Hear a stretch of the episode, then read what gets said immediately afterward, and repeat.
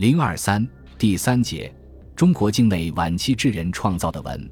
晚期智人是旧石器时代晚期的人类。旧石器时代晚期是指从距今约四万年前至一万年前的这一段时间。人类经直立人、早期智人演化到晚期智人时，其体质特征已经和现代人完全相同，在解剖结构上属于现代人。在这个时期，人种已经分化和形成，人类的活动范围越来越大。直立人和早期智人只生活在非洲、欧洲和亚洲，而晚期智人则把人类的活动范围扩大到了美洲和澳洲。在旧石器时代晚期，人类的生产技术有了突飞猛进的发展。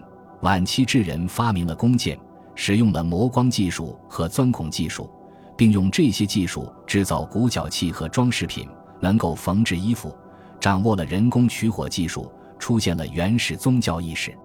中国境内晚期智人文化的地点已经发现数百处，分布在二十多个省市自治区，并形成了区域性文化特点。一、南方地区晚期智人的文化。南方地区晚期智人的文化呈两种发展趋势：一种发展成了以粗大石器为代表的文化，一种发展成了以小石器为代表的文化。以粗大石器为代表的文化。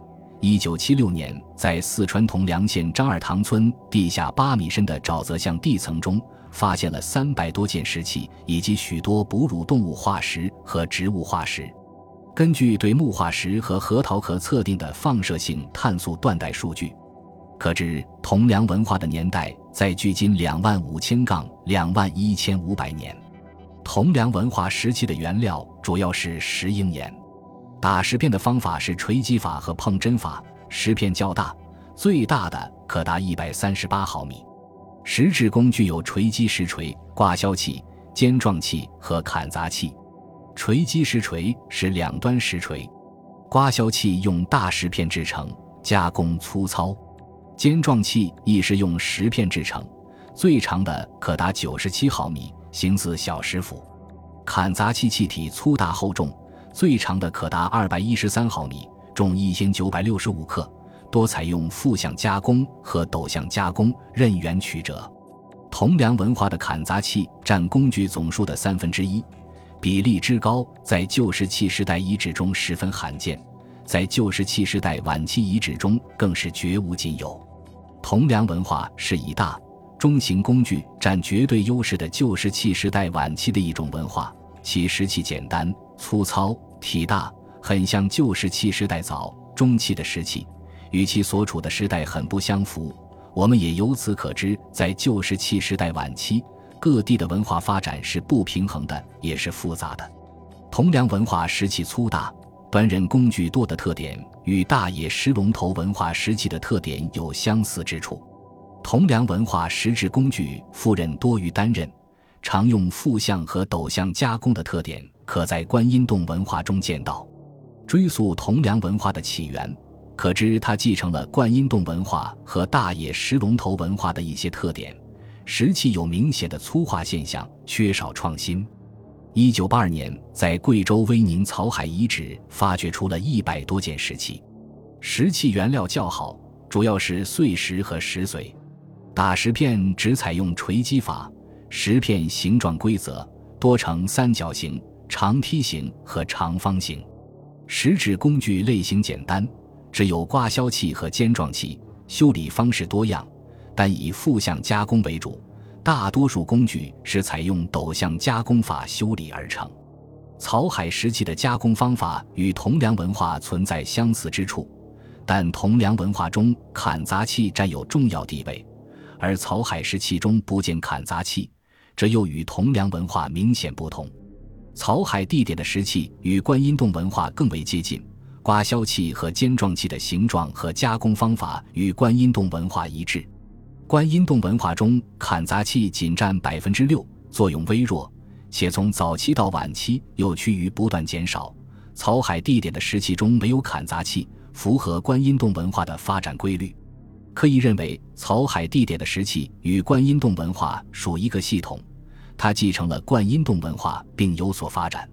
一九七五年，考古学家在贵州兴义猫猫洞发掘出了一千多件石器和七件人骨化石、十件骨角器。猫猫洞文化的石器原料质地较软，主要为变质粉砂岩、砂岩、活泥质岩。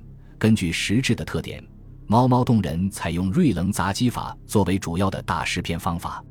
猫猫洞出土了一百多件锐棱砸击石盒，石盒的利用率很低，多数仅有一块石片疤。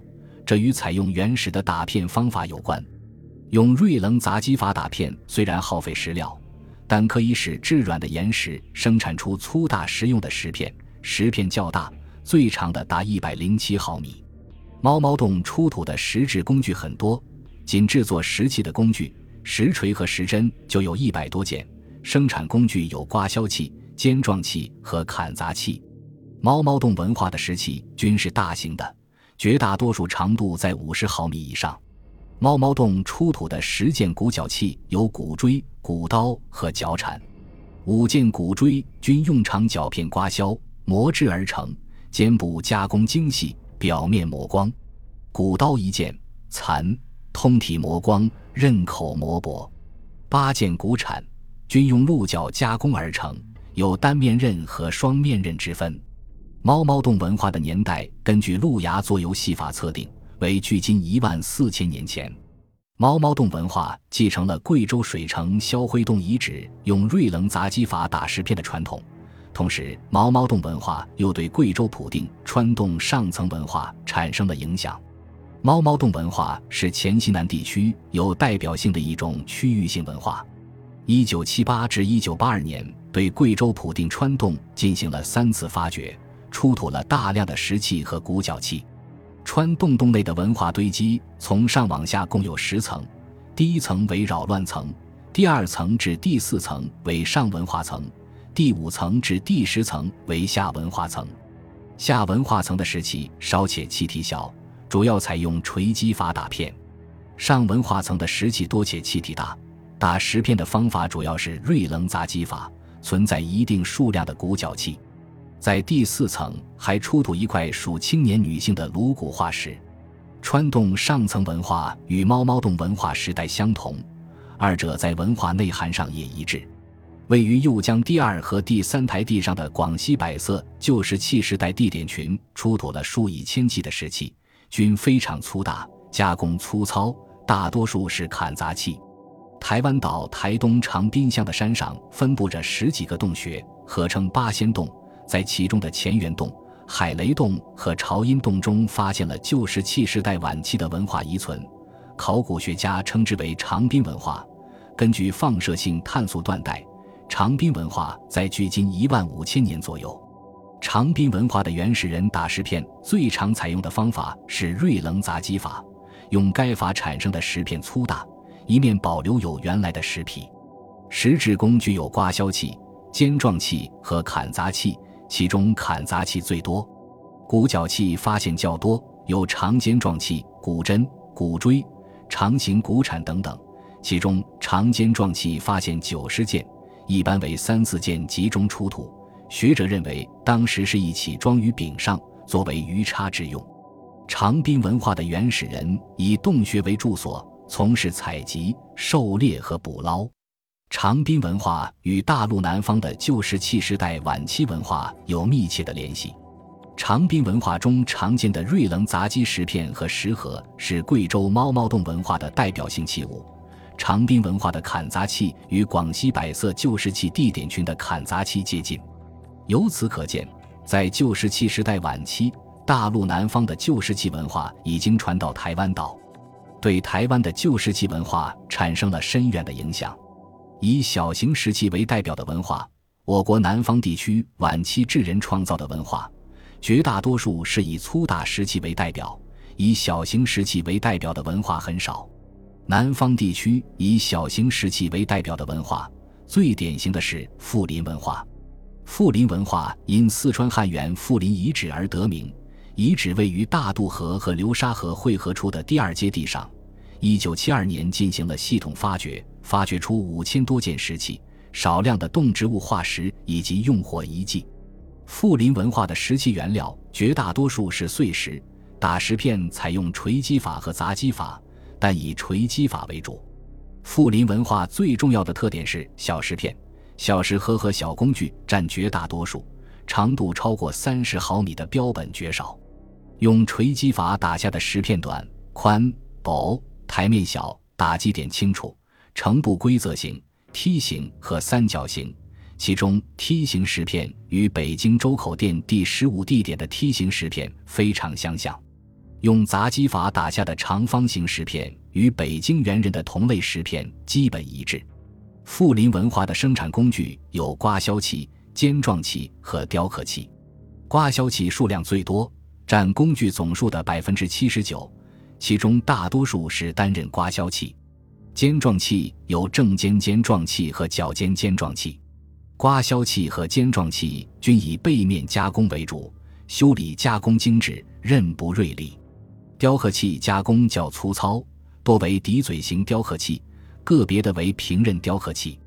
富林文化的年代在距今两万年，目前在中国南方还没有发现与富林文化面貌相近的重要遗址，仅在川西和黔西北的一些地点发现过与粗大石器共存的小型石制品。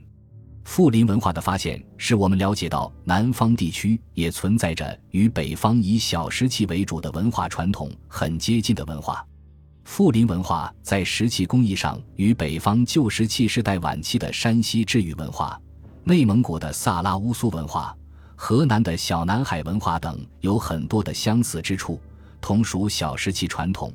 这种传统当源于北京猿人文化。考古学家在世界屋脊的青藏高原也发现了晚期智人留下的文化遗迹，在西藏定日县苏热山南坡采集到四十件石制品，石器原料主要是片麻岩，石盒的台面先经修理，用锤击法打片，打下的石片呈三角形或梯形。工具有刮削器和尖状器，刮削器可分单刃和两刃刮削器，以背面加工为主。亦有错向加工，尖状器沿两边修理成粗短钝尖。定日地点的石器风格，如用锤击法打片，工具为小型，以背面加工为主，刮削器居多，存在尖状器等特点，与我国北方以小石器为主的文化相近，尤其与甘肃镇远张家湾的石器和辽宁喀左鸽子洞的石器更为接近。在位于西藏色林措东南的庐陵地点。采集到二十多件石器标本，石器原料均为碎石，石片有长石片和三角形石片，采用锤击法打片，工具有刮削器和尖状器，二者都是向背面加工而成的。